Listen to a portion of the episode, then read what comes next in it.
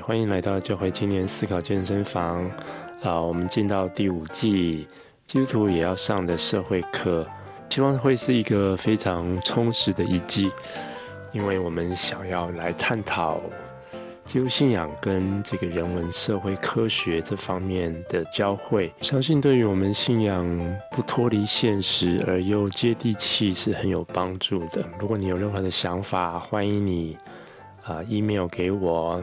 Uncle 打毛 u n c l e 点 m a o at hotmail.com，欢迎你来信来跟我们交流啊，对我和来宾都是很大的鼓励，谢谢。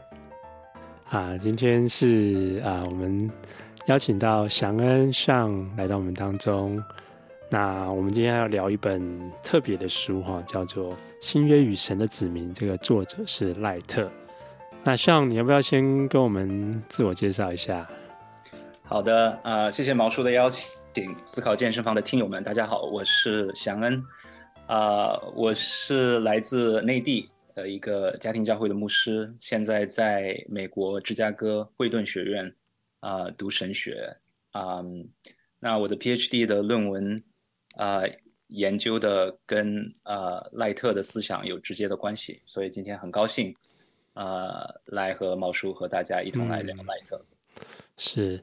因为赖特对我来说是影响我很重大的一位神学家、圣经学者哈，但是我知道在华人教会对他有一些，有些人有对他有些疑虑哦。那但是我们今天聊他这本书，我希望是说能够帮助大家先用一个比较持平的态度来知道他到底在说什么，然后呀。他其实，在目前当代的新约方面，应该算是最重要的神学家之一，哈，还是讲最重要的神学家也也不为过嘛。嗯，对他，呃，可以说最有影响力的吧。新约是，无论是耶稣还是保罗研究，然后是早期基督教的历史学家，是也是非常非常多产的神学家。他可能写了八十多本书，快九十本。然后无数的文章，所以他可是 literally 字面意义的著作本身。那我我在我在 Gordon Conwell 读书的时候，有一个教授他就开玩笑，他说：“我怀疑 N.T. Wright 他自己都没有读完他写的所有。”所以呃非常有影响力。当然他也带来很多的争议了。是。那对他的好评最高的说他是当代的 C.S. Lewis。那对他的恶评是觉得呃尤其有些改革宗的领袖觉得他是异端。等等，洪水猛兽，所以毁誉参半。是是是，就是说你，但是你不管喜欢或讨厌他，我相信啊，你在做新约研究或是神学方，你可能你必须要去面对他，对不对？你好像你逃不过他的，对，对你不能逾越他，不能无视他的存在。是是是，所以我们今天就，其实我们这个我的健身房其实已经有两。谈谈过他两本书了哈，一本是讲主导文，一本是讲那个 Surprise by Hope。那今天这一本呢，因为我们要想要谈的是基督教跟历史的关系哈，所以我们就挑了这一本书，刚好也是祥恩他呃，他在我我看之前认识他，也是因为他对于这本书他呃提出了他的一些看法哈，然后我觉得写得非常好，然后我们就啊，我们后来就有个机会来彼此认识了。那我这次在他的百忙当中，我就来跟他约聊这本书。嗯、呃，那你要不要先聊聊看，说这本书呃，《新约与神的指明》，它其实是一本什么样的书？然后你在什么样的情况之下啊、呃、读到它的？好的，但是在回答这个问题之前，我要先向各位听友这个强烈推荐，在二零一二年的时候，毛叔在《校园杂志》。写了一篇文章，题目叫《逃避还是面对赖特其人及其核心思想》啊，这是目前我读到的中文的文章里面，我觉得最好的一个入门的引介赖特的文章。所以，如果你想了解赖特是谁，还有他的最核心的思想，我特别推荐大家去读毛叔写的这个文章。好，谢谢。毛叔是不是可以提供链接？可以，可以，可以，我待会应该把链接找出来。那太好了，对，这、嗯、应该网上也能找到，是是，那个特别好，很中肯平衡的一个文章。嗯，那回到这本书《New Testament and the People of God》新约与神的子民，呃，校园有出版。那当然多说一句的话，校园因为出版赖特的书，可能也啊、呃、承担了一些压力，对吧？迎来了一些争论，无论是台湾校园还是美国校园都是这样。嗯，但是我觉得出版他的书无论如何是对的，是可以让我们更好的了解他。那这本书呢，其实是赖特的一个很大的鸿篇巨著的系列当中的第一本。这个系列的名字叫《Christian Origins and the Question of God》，基督教的起源以及上帝议题这个大的系列，差不多四卷本，其中的第一本。是。那除了这本书以外，第二本书就是《Jesus and the Victory of God》，也非常有影影响力。第三本书可能更多人知道，《The Resurrection of the Son of God》，上帝之子的复活，可能是同类型作品当中用历史来考证耶稣复活事件的最佳的力作。对，呃，那影响很多人，包括影响我很深的这个 Tim Keller 牧师，呃，大家可能了解他的，知道他现在正在做这个抗癌的治疗。其实他上一次做抗癌治疗的时候，他多次分享到，就读了。赖特的这本关于复活的书，而大大的受到激励，然后满怀盼望，所以强烈推荐给大家。然后这个系列的最后一卷是其实是两本书了，是保罗的《Paul and the Faithfulness of God》，这个被很多的学者认为是赖特的代表作，啊、呃，非常厚，一千六百多页，呃，不要轻易尝试。对，然后回到这本书《新约与神的子民》，就是这个大系列当中的第一卷，所以其实是怎样的一本书呢？它提供了赖特看待新约乃至整本圣圣经的一个呃一个整全的视角，还有他的很丰富的理论的工具，嗯，还有呃他对整个新约的一个整体性的方法论的啊、呃、一个诠释，我觉得还是蛮重要的，是一个基础的一本书，嗯，有很重要的意义。他本来说他要写一本关于耶稣的书，哈，一本保罗的书，哈，然后没想到。这个耶稣的书就把那个你刚刚讲那个 Victory of God 跟这个复活就变成两本，然后他要把其他中间这就是他这个认识论或者方法论的部分拆开来写成这一本，变成这本大书哈，就是说他的书就是越写越多，越写越厚这样子，要不然他怎么能写出八十多本书？对对对，保罗那本书也是一样，Paul and the Faithfulness of God，他的导论。后来又变成了一本书，介绍历史当中对保罗的不同的诠释。对，他已经不是第一次做这种事情了。对，不过我觉得这是蛮重要，因为就是说我们常常在看注释书或什么，其实我觉得一个圣经学者他这么他重视他的方法论，然后把他的方法论这样写出来给大家看，我觉得那个是蛮有蛮有趣的哈，而不是只是让我们看到他研究的成果。嗯，没错。对，毛叔最。老师是怎么接触到这本书的呢？哦，对，我是这个说来惭愧，我在读 Regent College 的时候，呃，应该是新约这个基础的课程嘛，新约导论。因为那个时候英文也不太好，结果就就囫囵吞枣的随便靠助教的帮忙，大概翻过这本书哈。不过后来我当了这个编辑，没想到在校园书房出版社当了编辑，就我第一本要处理的大书就是这一本哈，那就。我就后来还是还了这个功课，就是 好好的把它读了一次，还不止读一次，可能要校对啊，什么弄了好几次。对，不过的确是对我觉得是对我来说是帮助很大。嗯，明白，怪不得你的那篇引介的文章写的那么好，原来后面是做了这个功课，还有编辑的功夫。呃，那呃，你刚才说到 Regent 嘛，对，其实很多改革宗圈子的一些学者还有领袖对赖特有诸多的批评。攻击，但是让我想到 Regent 啊、呃，当然他现在已经安息主怀了。这个神神学泰斗 Jerry Packer 曾经给赖特其实很高的评价，他说赖特主教是上帝赐给当代教会的一份宝贵的礼物。嗯嗯，我觉得应该聆听这个改革宗的老前辈的声音。为什么有这么高的评价？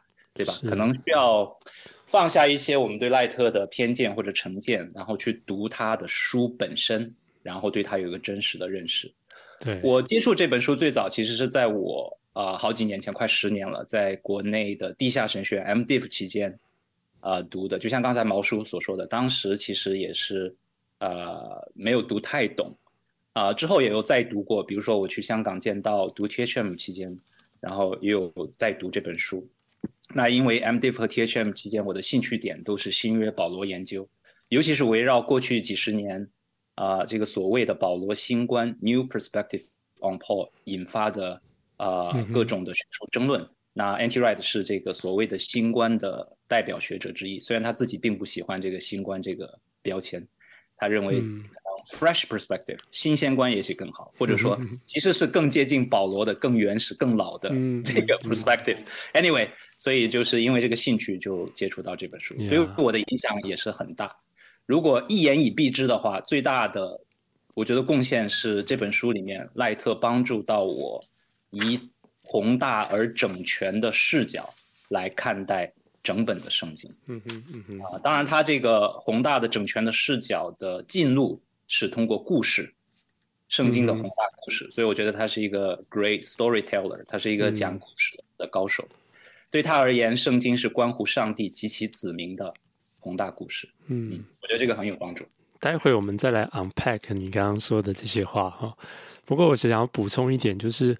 因为我觉得在 Regent 这个环境，我们基本上是带着欣赏的态度，就是说，不是每个老师都会百分之百同意他的东西。当然，writer 也会这样说，你们不用完全同意我。但是，像我们这个新约泰斗，他也是刚过世的这个 Golden Fee，我记得他在他的课堂当中，他有讲，他觉得他 N.T. Wright 对他的帮助很大。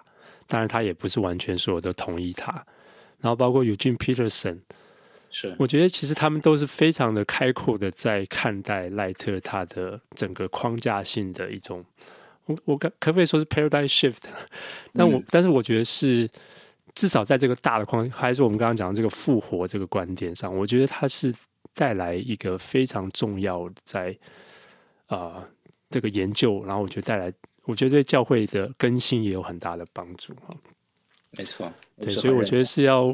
是要是带着一种我不知道很难啦，因为当我们对他已经有一种偏见或者不喜欢的时候，我们就很难去好好听他说话哦。但是我觉得这是这可能也是我们每个人都需要的操练哦，就是要去听其言观其行，然后不要太快的就进到一种标签式的这种理解。没错，这个可能跟我们呃之后还会谈到的话题，也是赖特在这本书里面提出一个关键的概念。就是爱的认识论或者爱的诠释。学相关，嗯嗯、我们需要放下一些成见和偏见，带着开放的，呃，爱的态度去了解任何的对象，不仅仅是赖特的著作而已。嗯、是是是，对，所以啊、呃，其实他的方法论很丰富哈，其实很多都可以啊、呃、谈的很深很多，然后不晓得我们的功力可能也不太够了，不过我们就尽可能试试看。不过你刚刚讲到这个。宏大整全的视角，然后用一种故事的方式来看待圣经，我觉得这个听起来很很棒哈，但是有点抽象。你有没有？我们可不可以做一个对比？就说，假如不是用这种方式的话，不是用故事，不是一种宏大整全的方式，那我们一般读经的方法是什么？是啊、呃，如果对比来看的话，通常我们常常会落入一种碎片式的读经。我觉得这可能是一个对比，嗯，我们是把一个经文从它的 context 里面，无论是那个书卷的 context，还是整个旧约和新约这个正典的更大的 context 里面抽出出来，然后用一种碎片的京剧式的道德性的。这种甚至是心灵鸡汤式的读经，嗯嗯、来满足我一天的这个所谓的 inner peace 的需要、嗯啊，这种读经的方法，我觉得非常常见。那这个很显然会带来一个嗯很多的负面的结果，让我们呃只观其树不见其林，对吧？一叶障目不见泰山。嗯、那另外一个更大的一个问题，就是在当代教会里面有一个幽灵啊，可以说是阴魂不散，就是初代。呃，初期教会就面对的一个异端叫做马基安主义。嗯，他把旧约和新约割裂对立来看，甚至旧约当中的上帝跟新约当中的上帝对立来看。他认为旧约当中的上帝是脾气暴躁，对吧？动不动就要杀人，所以是比较劣等的。新约当中的是慈眉善目的一个白胡子老爷爷，那个才是我们要追寻的上帝。所以导致一个结果，马吉安的圣经版本其实是残缺不全的，只有部分的保罗书信。嗯哼，啊、呃，那这个其实也是呃，正统教会为了回应马吉安这个异端，才出列了这个正典的圣经六十六卷啊、呃，在四世纪之后才慢慢形成。所以我觉得这个马吉安主义这个问题可能是更大的一个问题，在当代教会。对于呃新约的认识，它其实是根植于旧约嘛，它不会把它拆成好像是两两个断代史的那种概念哈。好像我自己的感觉，其实我们小时候那种信仰就觉得，哎，其实如果我们信耶稣得永生、罪得赦免，其实我们干嘛还要读旧约啊？知道上帝这个耶稣很慈爱，爱我们就好了哈。是，呃，赖特他特别强调 God's single plan，嗯哼，就上帝只有一个计划。但是我们常常理解的就是旧约到新约，上帝有个 Plan A 在旧约里面，然后因为以色列的失败，所以上帝这个计划也失败了。然后到新约的时候，上帝改了计划，就派了他的儿子耶稣基督来，然后呢，用教会取代了以色列。这种读经的方法其实很普遍，但是它会带来很严重的问题。除了把旧约和新约割裂来看，还有一个很重要的问题，就是带来一种去犹太化，嗯，甚至是反犹太性的啊、呃、这样的一种意识形态。那在历史当中最悲惨的一个啊、呃、体现，就是纳粹德国屠杀犹太人等等。那个是有历史的发展，以及它背后更深的神学的原因。所以，我们不要轻易的说神学无用论，好像神学对这个真实世界没有什么影响，会带来很大的影响，要么是祝福，要么是灾难性的影响。嗯、我觉得这个去犹太化也有好多个层次哈，就是你刚刚讲最最坏的就是到那种程度，但是我自己感受到一种另外一种是，就是你刚刚讲跟马吉安主义也有关系，就是那种去肉身的信仰哦、嗯，然后去去历史化的信仰，然后。好像这个信仰其实不太需要什么历史，不太需要造成肉身在这个我们所在的公共空间当中。那这种好像对于身体，对于啊我们所在的世界的那种不关不关心哈，就是我我讲这可能没有到马吉安，但是就这种诺斯底的思维，就是你轻视物质，然后你看重灵魂。那我觉得我自己以前的信仰。或是接受到教育就比较多是这种，好像嗯，其实信仰跟我们的生活没有太大关系。我们重点就是信耶稣，被他保血赦免，然后我们可以上天堂。然后我的信仰就是个人主义的，我们没有不太需要去关心周围的人事物这样子。没错，这个是赖特的，我觉得另外一个主要的贡献，其实就是终末论的贡献。嗯，他的神学思想当中特别特别强调终末论。也就是，其实圣经这个宏大故事的故事结局，对，对吧？那他特别反对的，除了刚才的马基安主义，另外一个我觉得异端就是诺斯蒂主义。你刚才提到的，嗯，这种灵肉二分、天地二元，然后基督徒的信仰就是关乎死后我们的灵魂，而且这个灵魂是一个非物质性的灵魂，嗯、飘到一个极乐世界当中，那里没有痛苦。啊、呃，这种呃，这种终末论其实严格来说根本就是 unbiblical。所以，呃，赖特他强调的是，按照圣经的说法，并不是上天堂，而是神的国降临，就像主导文所说的，对，对吧？对，行在地上，如同行在天上。而且他特别强调的就是，不是天地二元，而是天和地的汇合。嗯哼，The heaven and earth come together in the temple。对于犹太人的世界观来说，圣殿其实是天地汇合的地方。那我们都知道，到新约这个终极的 temple，这个终极的圣殿是耶稣基督，因为他用他的身体重建了圣殿，所以是天和地汇合在基督里面，神的国成就在他里面。所以我觉得这种，呃，对于终末论的纠正是特别有需要的。嗯，带他回来。对，像现在新很多的新约学者，或是你在读很多著作，其实都会谈到神的国度哈，其实。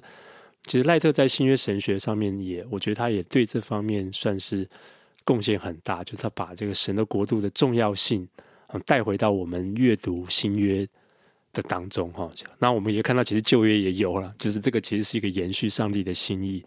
但是其实我们过去在读新约的时候，可能就诶比较多就谈到心意称这个因信称义哈，我们不不太会注意到，其实耶稣在说的。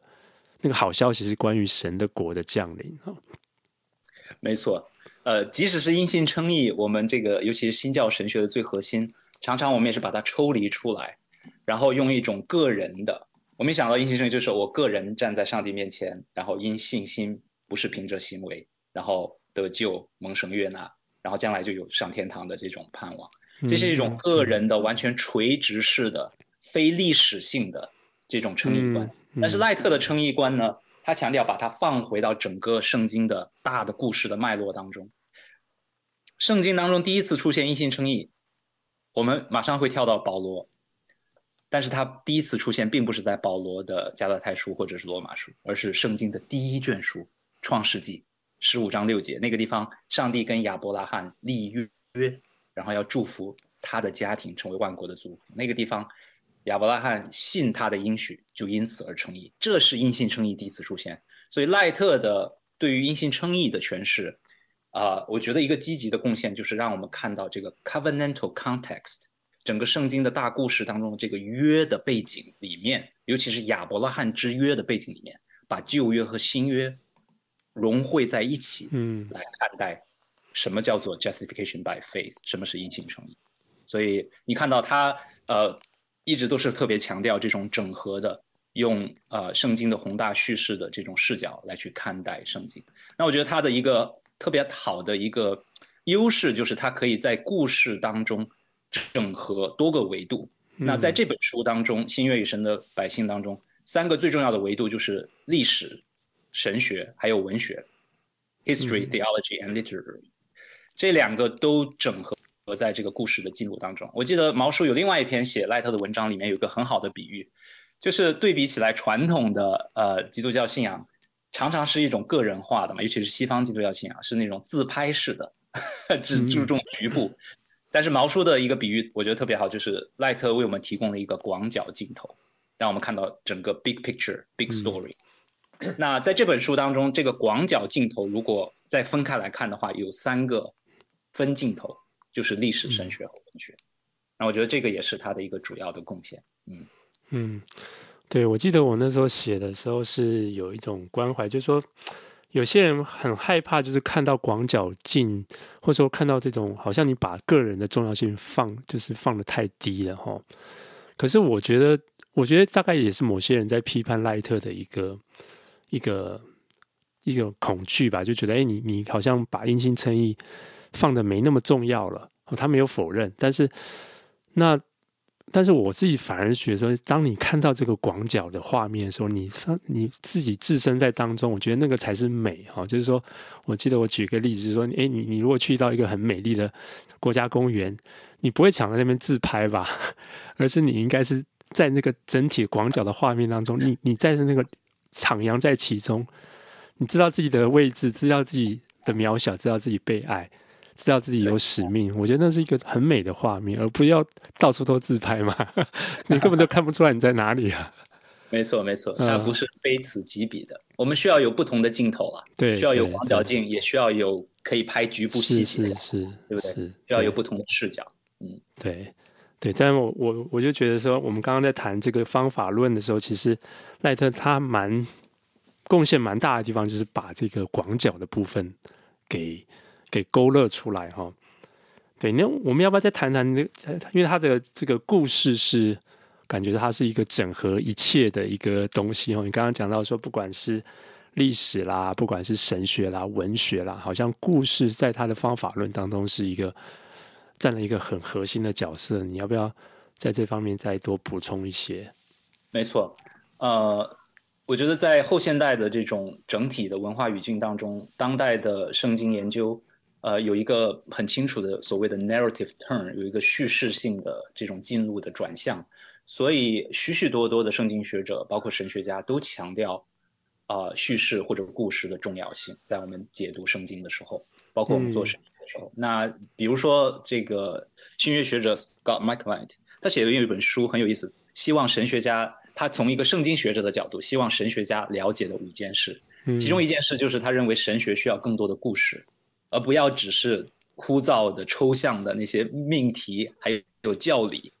嗯，所以我觉得这个是一个蛮呃有需要的提醒。那另外一个例子就是啊、呃、，Christopher Wright，Chris Wright，注意啊，如果不太了解的听友，不要把它跟 N.T. Wright 混淆了。虽然他们的 last name 都是 Wright，而且他们都是英国人，都是圣公会背景的。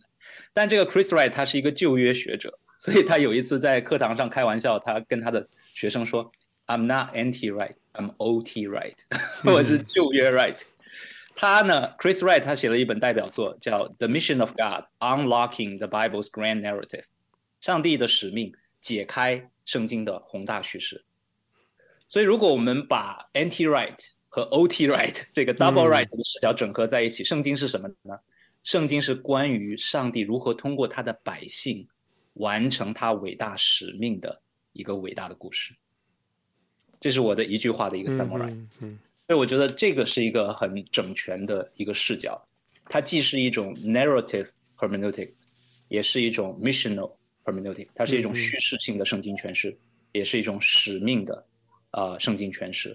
我觉得，因为当代、嗯、尤其是西方基督教把神学、教会和宣教这三个大的范畴给分离了，不同的人有不同的方法论，得出不同的结论，彼此相处的也不太好。我觉得这个带来一个很大的危机。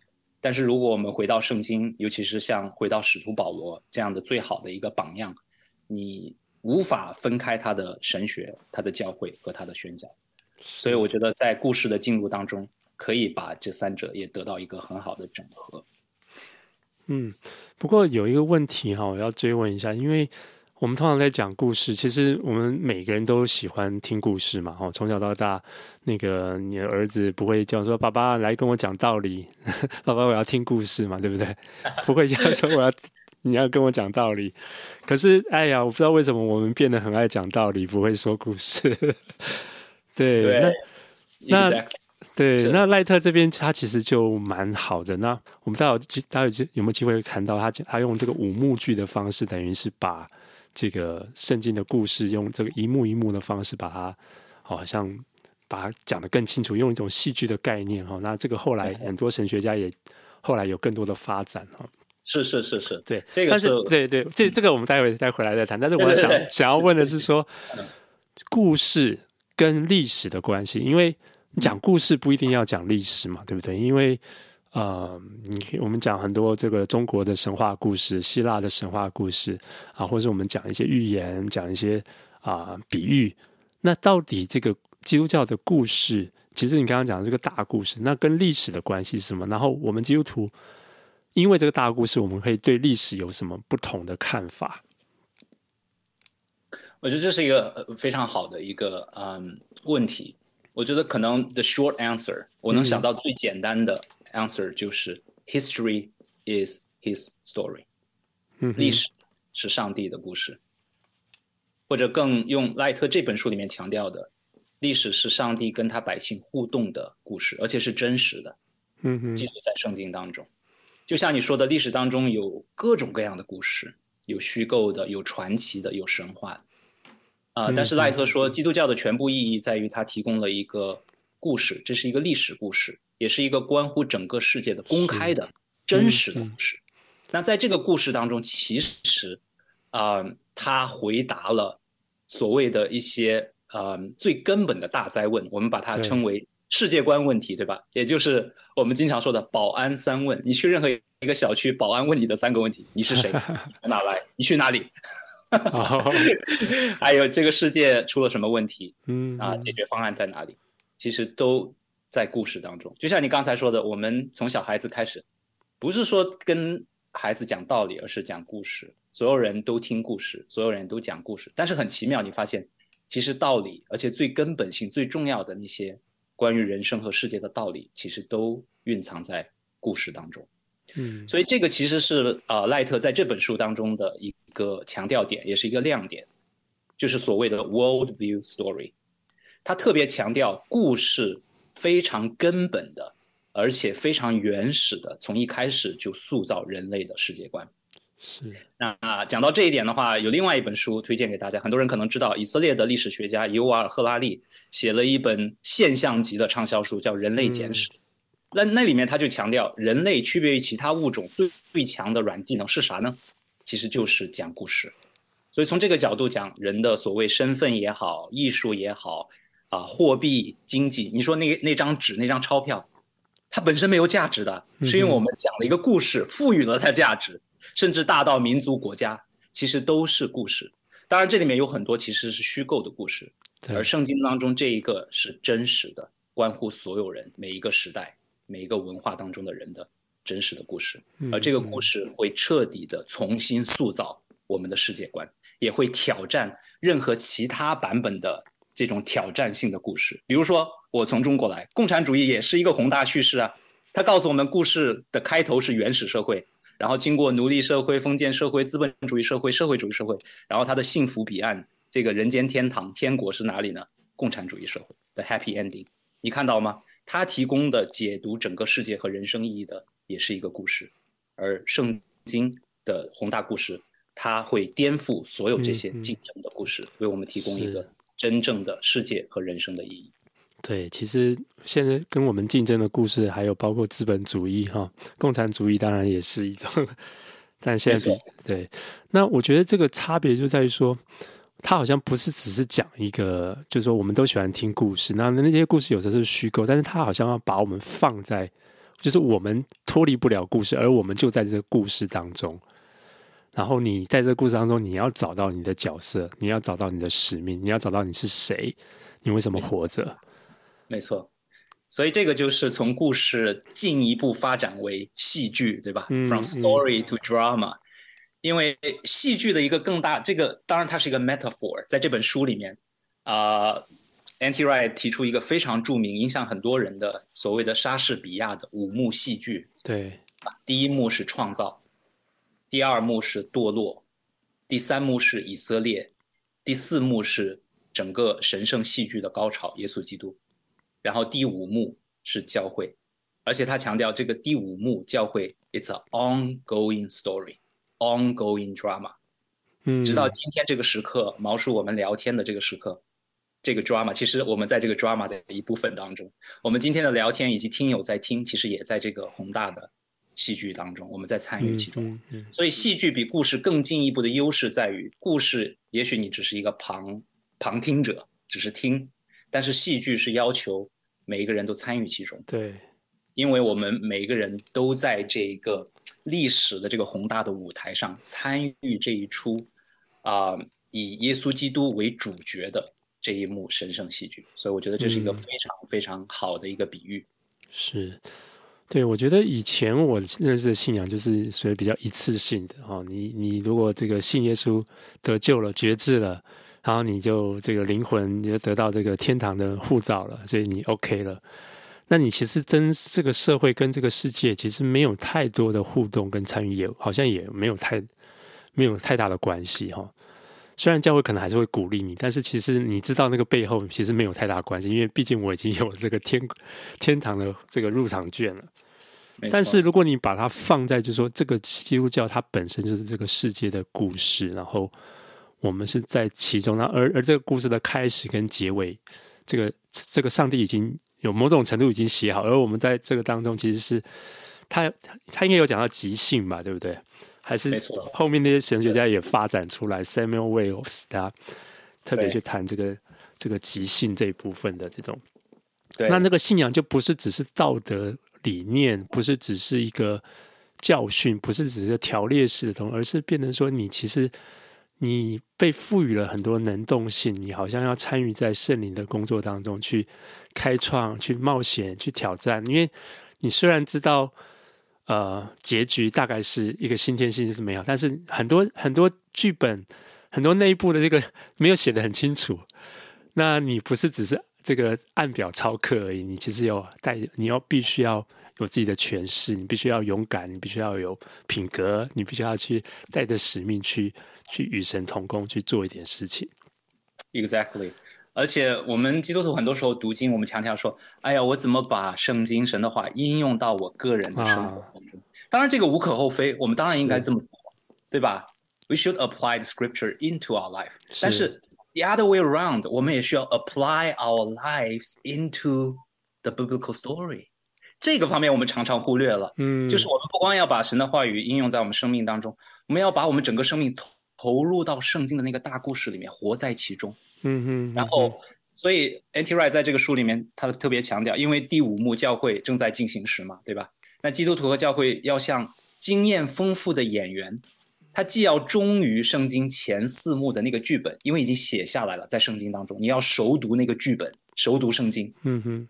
以使那个忠于前面的剧本，然后根据我们的丰富的经验，在那些剧本没有提及的全新的时代的舞台上面，然后去即兴的演出。你刚才提到这个即兴，圣经里面没有提到 AI，对吧？圣经里面呃没有提到很多很多的事情，还有时代的各种各样的挑战。圣经里面没有提到 COVID。对，那我们怎么面对这些全新的挑战呢？就是要既忠于圣经，同时又有圣灵带领的有创意的即兴的演出。我觉得这个是一个很精妙的一个比喻。嗯嗯，对，我很喜欢你说的，就是我们不是只是要应用圣经哦，因为那种应用感觉好像就是一种工具主义，就是 把圣经当成工具来用。但是你好像我们常常忘记说，哎，我们要住在这个圣经里头，住在这个圣经的大故事当中。是，我记得鲍恒 Richard 鲍恒，另外一个非常有对鲍恒，他非常有影响力的，呃，新约学者，他就说，其实基督徒的呼召和使命就是要住在圣经的这个大故事里，嗯嗯嗯、而且把那个故事活出来。是是是，是这样。不过有一些人可能听到这个呃大故事也好，这个五幕戏剧也好，觉得 just so so。我以前也听过，确实传统的故事框架，我们经常听到就是创造、堕落和救赎，对吧？对可能还会加上第四个，就是更新。嗯哼。但是你发现 something is missing here，什么东西缺少了？如果比较赖特的五幕戏剧，很明显的，以色列去哪里了？你发现吗？哦、好像创造亚当堕落，然后我们就直接跳到耶稣基督的十字架来拯救我们。嗯、然后就像我刚才说的，然后 Plan B 取代了 Plan A，新约取代了旧约，嗯、教会取代了以色列，这种替代神学也非常的普遍。所以我觉得，嗯，赖特的这五幕戏剧里面，他特别的强调以色列，所以他的神学思想里面也特别强调以色列的故事，尤其是以色列的被掳，还有持续被掳一直到新约，这个也其实影响到很多他的新约神学。但是我觉得很好的一个提醒，对于当代教会，就是我们不要有那种很简单粗暴的替代神学。刚才我们也聊到了去犹太化，对吧？甚至是反犹太主义的这种倾向。我觉得这个可能是一个呃，也是一个很好的一个提醒。嗯，对，所以其实就是说，呃，我们刚刚讲到故事跟历史的关系，它其实啊、呃，基督信仰应该这个故事不是另外一种神话故事，而是就是我们相信这个这个世界就发生在上帝的大故事当中，然后我们参与在其中。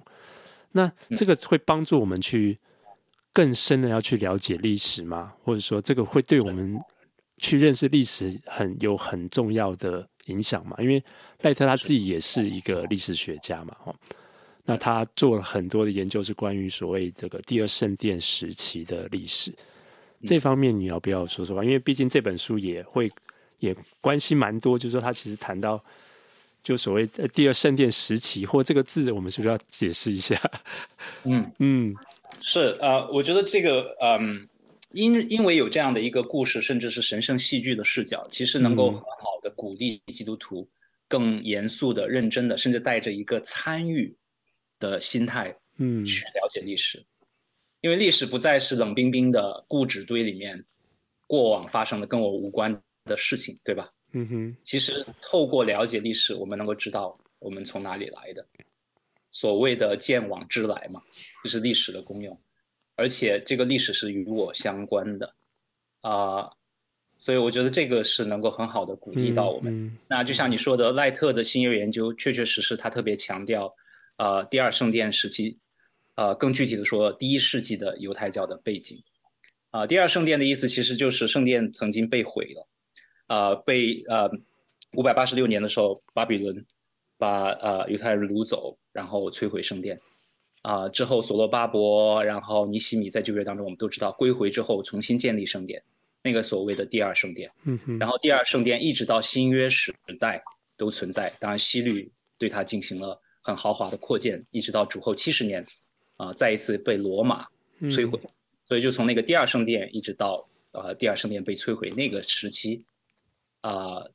是成为第二圣殿，那这个也是新约的最重要的历史背景。是，所以赖特确实琢磨很多去了解一世纪的历史背景。所以他有一句名言嘛，他说：“我们不要总是停留在十六世纪，也就是宗教改革，然后用那个来回答十九世纪的，呃，理性主义啊、启蒙运动的问题。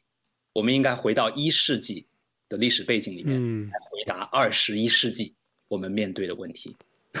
嗯、我觉得这也是一个很重要的提醒。嗯嗯，对，我觉得呃，他帮助我等于是把那个第一世纪的犹太人的生活，或当耶稣或保罗在那个时候他们说那些话的那个意思，好像就把它立体了起来哈。我们如果没有那个历史的背景，其实很多话其实就会按照我们自己的方式来解读它哈。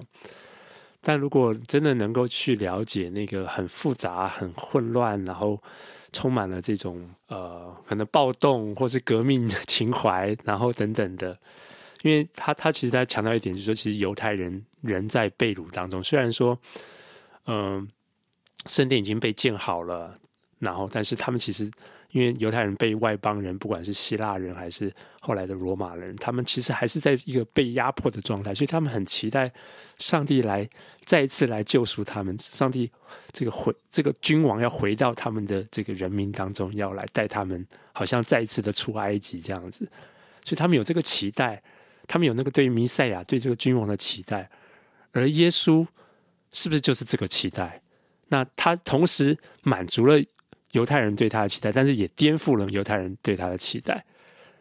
没错，呃，这个弥赛亚的到来，其实既是所有的一世纪犹太人所期盼的那个故事要朝向的那个方向，他们还是被异族在欺压嘛，所以赖特才强调说，虽然他们身体是回到了这个所谓的应许之地，但是因为他们还没有宗教和政治上的这种独立和复兴。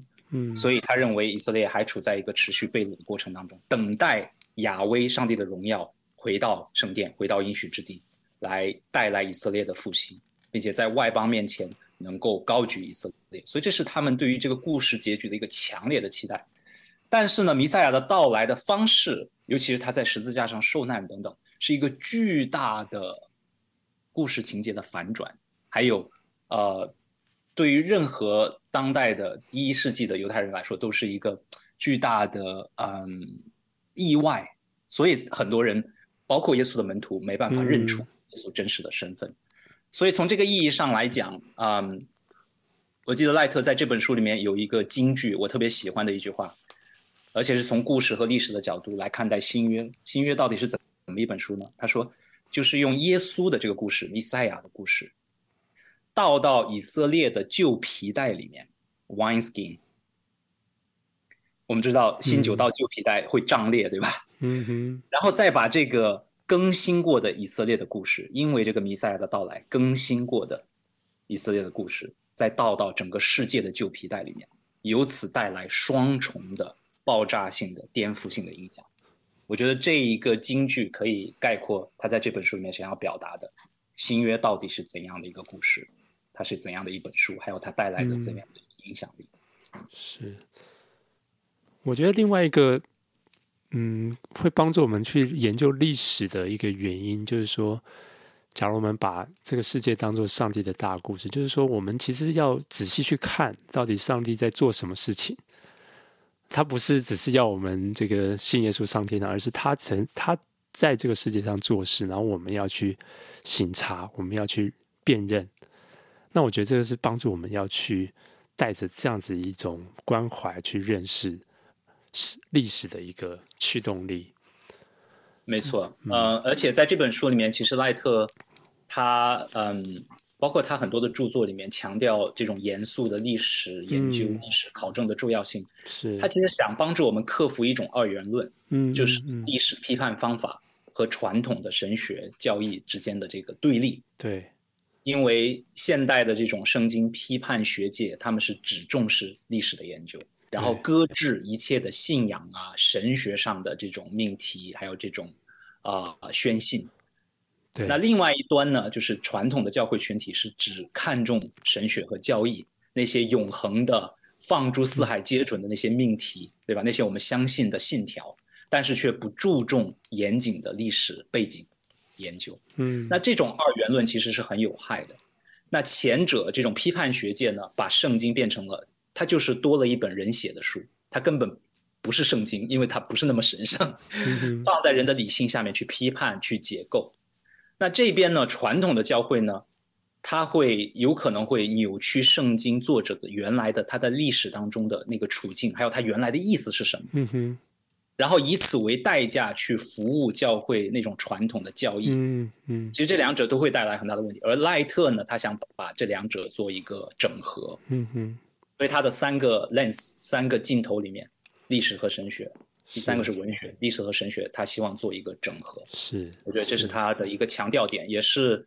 我觉得需要的一个整合，对，而且这是非常重要的。就是你刚刚讲到这个，在这个十八世纪的所谓所谓这种历史研究批判，然后所以造导致说我们产生一种所谓历史的耶稣跟信仰的基督上的一种张力哈。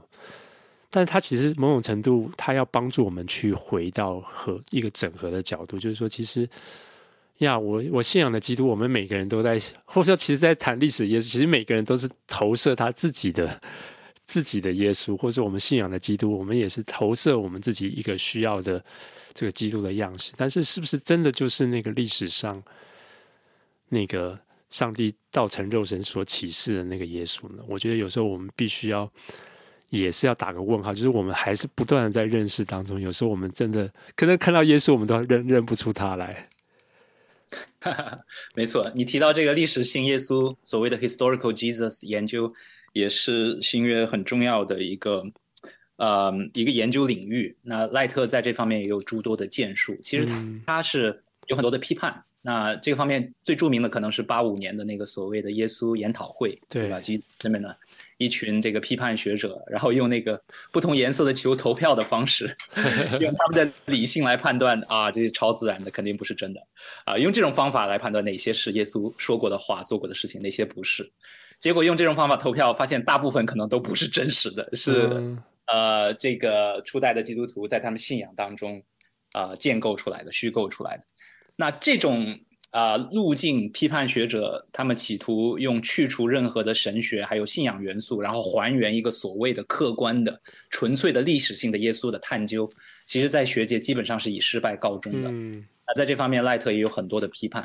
嗯哼，其实福音书，甚至乃至整本的圣经，都是神学性的历史，信仰性的历史。你根本没办法把神学、信仰跟历史截然分开的，你做不到的，这个已经已经失败了。就像你刚才说的，呃，史怀哲他怎么评价这个历史性耶稣研究？他就说是那些批判学者从历史的深井当中，想要看到那个真实的耶稣，嗯、但是看到的是自己的倒影。对，因为是以自己的理性为标准嘛。嗯嗯。那嗯，不过呃，这个问题很关键，就是确实我们有几个层面，呃，一个就是历史当中。一世纪有血有肉行走在巴勒斯坦加利利海边那个实存的耶稣，对吧？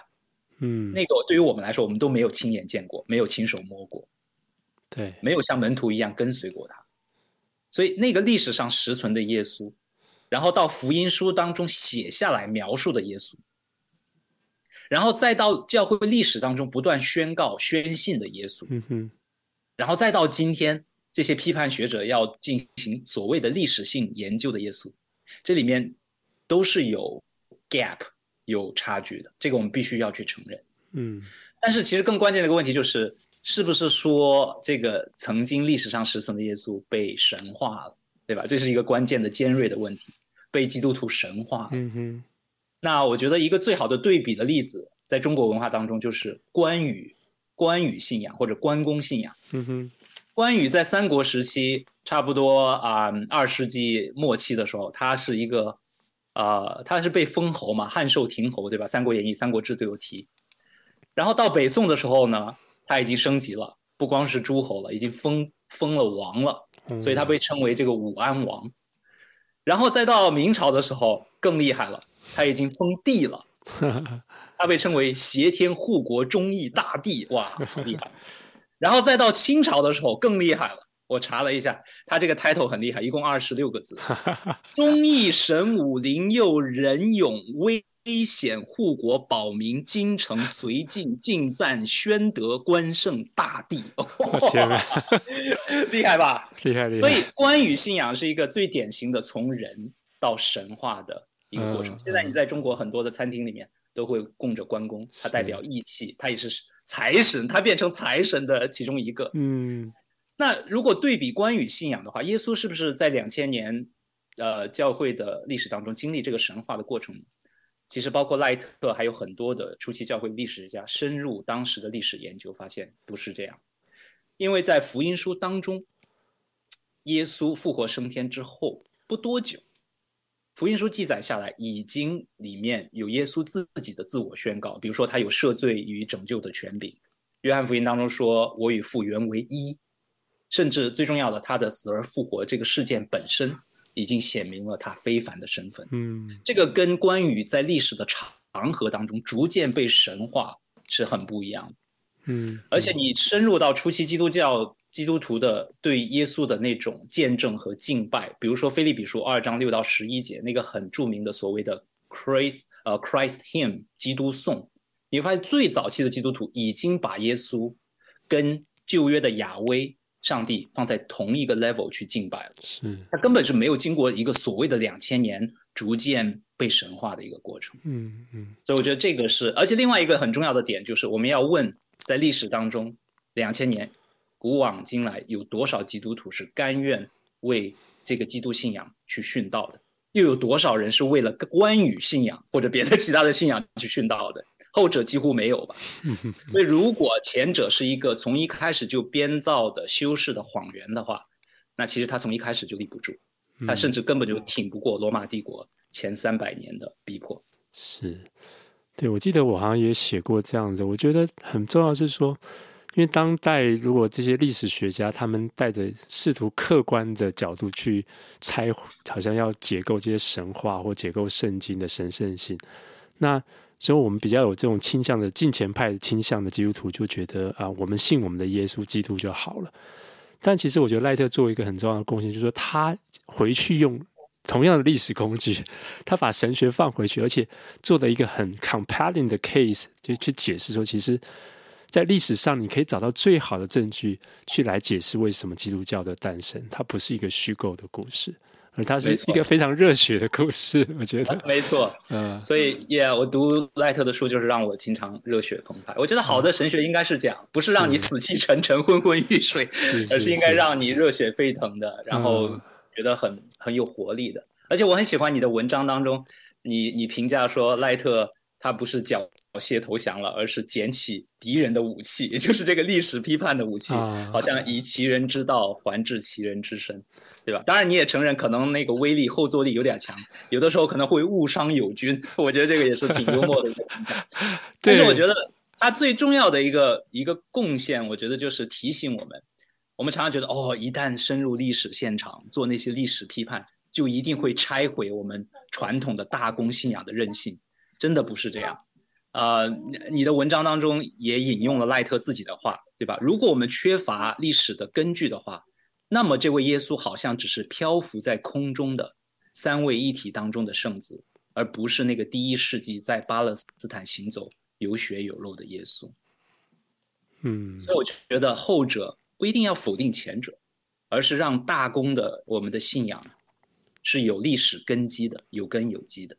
嗯，我觉得这个是很重要的一点。对啊，我们读赖特都这么热血哈，但是我们要来谈一谈说，他到底呃，他受到什么批判，然后这些批判哪些是公允的，哪些你觉得啊、呃、不不见公允这样子？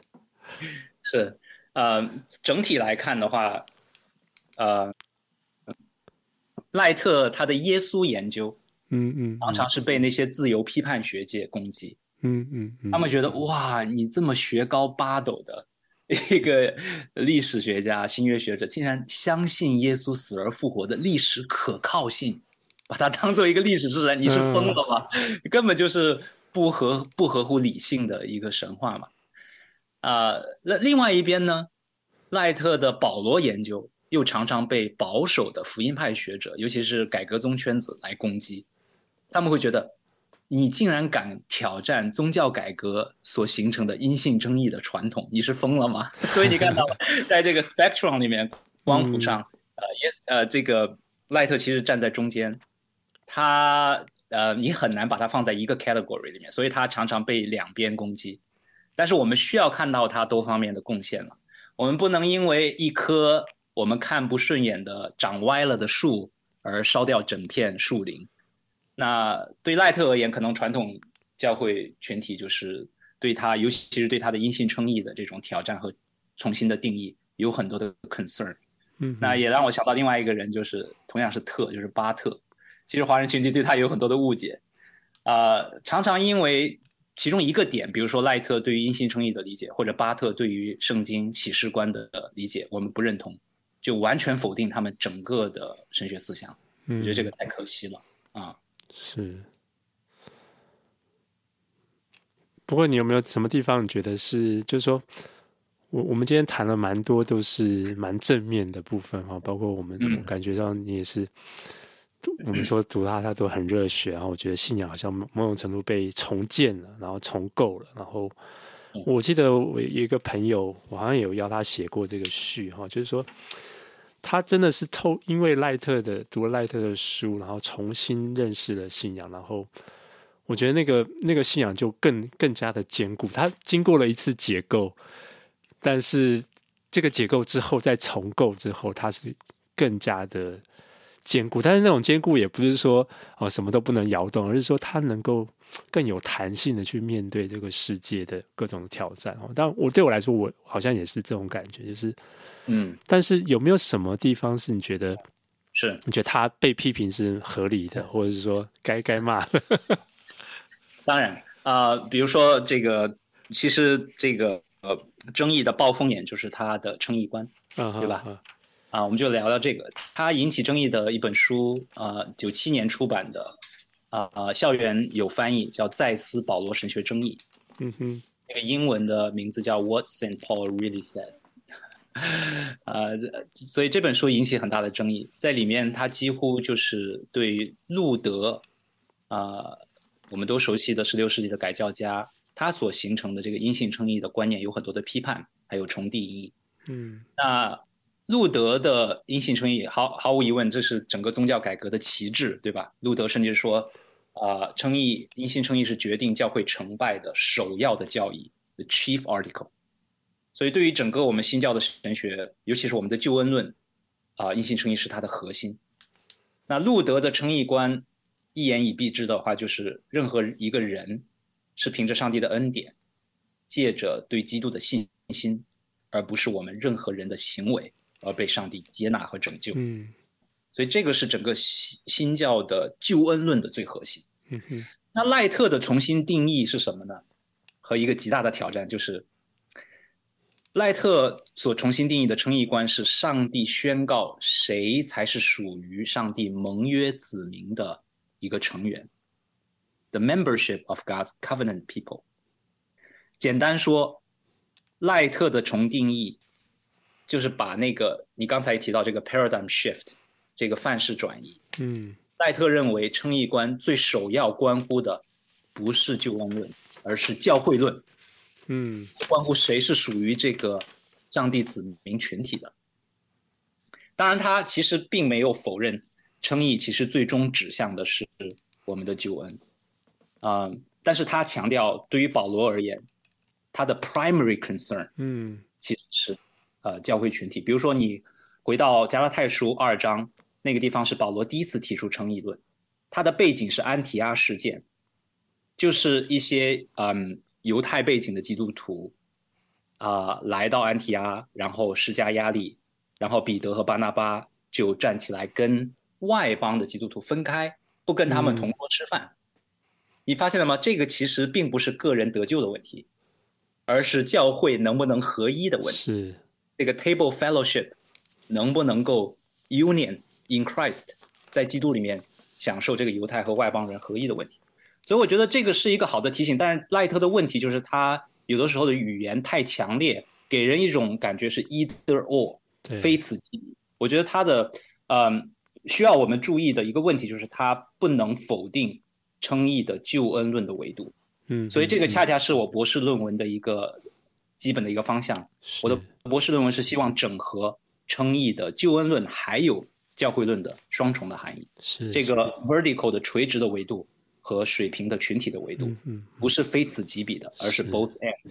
嗯，对，就是我们过去常谈到啊，我们与神的关系，但是其实赖特就认为说，其实当我们在讲这个阴性称义的时候，其实更重要的是教会之间，呃，就是不同群体之间的和好，那种拆断这个中间隔断的墙。没错，所以好像保罗新观就更更着重的是水平层面的，但是对对。呀，我们需要看到，需要看到两个层面、嗯、都需要看到，是是。但你觉得他有否定垂直层面吗？他没有，他没有否定，但是他很多时候他的语言是一种非此即彼的。哦，啊，他认为保罗的首要的关注是教会论，嗯哼嗯哼，而不是称义论。而不是这个救恩论，那这个就会造成很容易造成误解。但如果你问他的话，你是不是否定呃称义的救恩论义？他肯定不会承认。嗯嗯嗯嗯，所以这个就是呃读赖特的时候，有的时候 elusive，有的时候很难拿捏他的一个原因，在这个地方。嗯，OK，对。那另外一个问题，呃，因为现在我们是谈他的问题，对吧？嗯嗯，就是他这个所谓的叙事的进入，尤其是他强调以色列持续被掳，对吧？嗯，即使在一世纪，虽然他们回到了那个土地，但是因为他们还拜罗马这个异异邦，呃政权统治，所以他们还在持续被掳当中。这样的一个进入，在多大程度上是保罗一世纪的犹太教还有基督徒的共识，这是一个很大的问题，学界有很多的争论。嗯、那这个也许，嗯，赖特在这个方面过度强调，还有过度自信嘛。嗯嗯。而且如果他用这个框架，就是以色列被掳的这个。大的 meta narrative 的这个框架来去解经的时候，虽然这个宏大框架很有启发性，但是这个宏大框架可能会扭曲局部圣经的解读。嗯，比如说，呃，Grant Osborne 这个很有名的 Trinity 以前的这个教授，他写了一本名著关于解经的螺旋，对吧？嗯、um,，The Spiral of Hermeneutics，它里面就提到一个 N.T. Wright 的例子，比如说 N.T. Wright 解读浪子的比喻。他把浪子解读成被掳之后，然后归回的以色列，然后大儿子是那个特别嫉妒的撒玛利亚人。嗯，那奥斯邦就批判说，这个很显然脱离了耶稣浪子比喻的上下文的语境。我是同意的，嗯、我我我觉得这是一个错误的解禁。嗯，所以呢，杀鸡不要用牛刀，广角镜虽然很好，但是有的时候如果你用广角镜去照特写。可能会让那个局部的地方模糊了啊，就模糊了。嗯，所以这个是我们可以反思的一个地方。所以我们需要需要呃多重的镜头，我们需要看到需要赖特的广角镜头看到 big picture，嗯，但是我们可能也需要别的工具，也需要甚至自拍，也需要局部的细节。嗯、对，是是，对，所以尽量不要非彼即此哈。对对呀，太好了！我觉得今天跟你聊有很多的。启发，我相信这个听众朋友也会觉得，嗯，其实学术研究或是读赖特的东西，可以虽虽然有很多挑战性呢，但是我觉得，我盼望你也可以有一种不同的观点。我觉得信仰它本身也不是那么安全的，就是说，有时候我们太想要把信仰变得很安全，然后我觉得这本身也不太健康。是是是，所以我很喜欢你的文章里面另外一个比喻，就是那个爆竹的比喻。不要不要害怕爆爆竹会有风险，对吧？可能会烫伤，会炸伤，但爆竹也会带来光明啊，fireworks，烟花会带来光明，也可能那个那个响声嘣，可以惊醒梦中人，对吧？睡觉的基督徒带来新的启发，而且哎，烟花哎，我们都爱看，会带来兴奋和愉悦，这个是我读 Wright 的时候很深的一个体会。而且讲实话，相对于爆竹的那个非常 mild。非常温和的一些风险而言，真正的原子弹是什么？是整个现代性和后现代性对我们传统基督教信仰的空前挑战，嗯、那个才是真正的敌人。而赖特在这方面有诸多的建树，嗯，可以帮到我们。是是是，是的，是的。其实其实他在做一个学界上非常重要的事情，就是帮助传统的基督教能够回应这个时代的很多的攻击跟挑战哦。从后现代信仰、现代性的启蒙式的跟后现代的，我觉得他自己在做一个这样很重要的工作。没错，也是因为这个意义上，所以呃，我们今天可能没有时间聊，但是你知道，聊赖特可能聊十期都聊不下来。也许我们以后有机会吧。就是他这本书里面的另外一个贡献，他站在现代主义的这种傲慢的天真的这种实证主义，嗯，和后现代的这种相对主义甚至虚无主义中间，他提出一种批判式的对话式的对呃实在论，这个 critical realism，其实这个在学界也是广泛被赞同的，也是我们当代教会需要采取的一种态度来读圣经，包括他提出的爱的诠释学和认识论都是非常棒的点。啊、呃，但是我想，啊、呃，最后吧，也是鼓励那些对赖特有 concern 的一些弟兄姐妹。我特别欣赏赖特，他说过一句话，他说，尤其是你知道，我们很多时候特别特别尊重那个宗教改革传统嘛，作为新教徒，路德和加尔文。那赖特他曾经说过一句话，他说，对于 reformers，对于改教家最大的尊重是什么？不是试图证明他们是无误的，没有人是无误的，包括赖特，也包括路德和加尔文。嗯，所以对改教家最大的尊重不是证明他他们完美无误，对他们最大的尊重是敢于甚至善于比他们更好的解读圣经。这个我非常认同。难道这个不就是真正的宗教改革的精神吗？Sola Scriptura。赖特呼吁我们回到圣经，回到一世纪耶稣和保罗的历史背景当中，也只有这样，我们才能够。啊、呃，践行宗教改革的真正的精神，那个拉丁文说的 “Ecclesia semper reformanda”，Church always reforming，Yeah. 我们是不断不断的归正，不断不断的回归圣经。我觉得这个是很可贵的一个提醒，与大家共勉。嗯，谢谢。所以宗教改革。不是过去式，它是应该是现在进行式哈。Yes, it's ongoing story. Yeah. Yeah. 好，太好了。我们今天呃很简短、很简短的聊了这个新约与神的指明。我相信听众朋友一定觉得嗯好像还没有聊完哈。不过呀，你如果愿意的话，你也可以去翻翻看。那祝你好运就对了。呀，但是我觉得对我们来说都是一个很很重要、很很好的启发哈。对呀。盼望我们是思想健身房嘛，嗯、读这本书以及赖特其他的著作，一定会锻炼到你的。对对对。好，谢谢你这个教练来帮助我们，这个很好的这个帮助我们可以找到这个关键点哦，不会一下子就 就就被被被这个杠铃给压扁了。谢谢毛叔，很开心和大家来聊。是，好，谢谢祥恩，那我们有机会再来找他聊别的书。谢谢，再见，拜拜。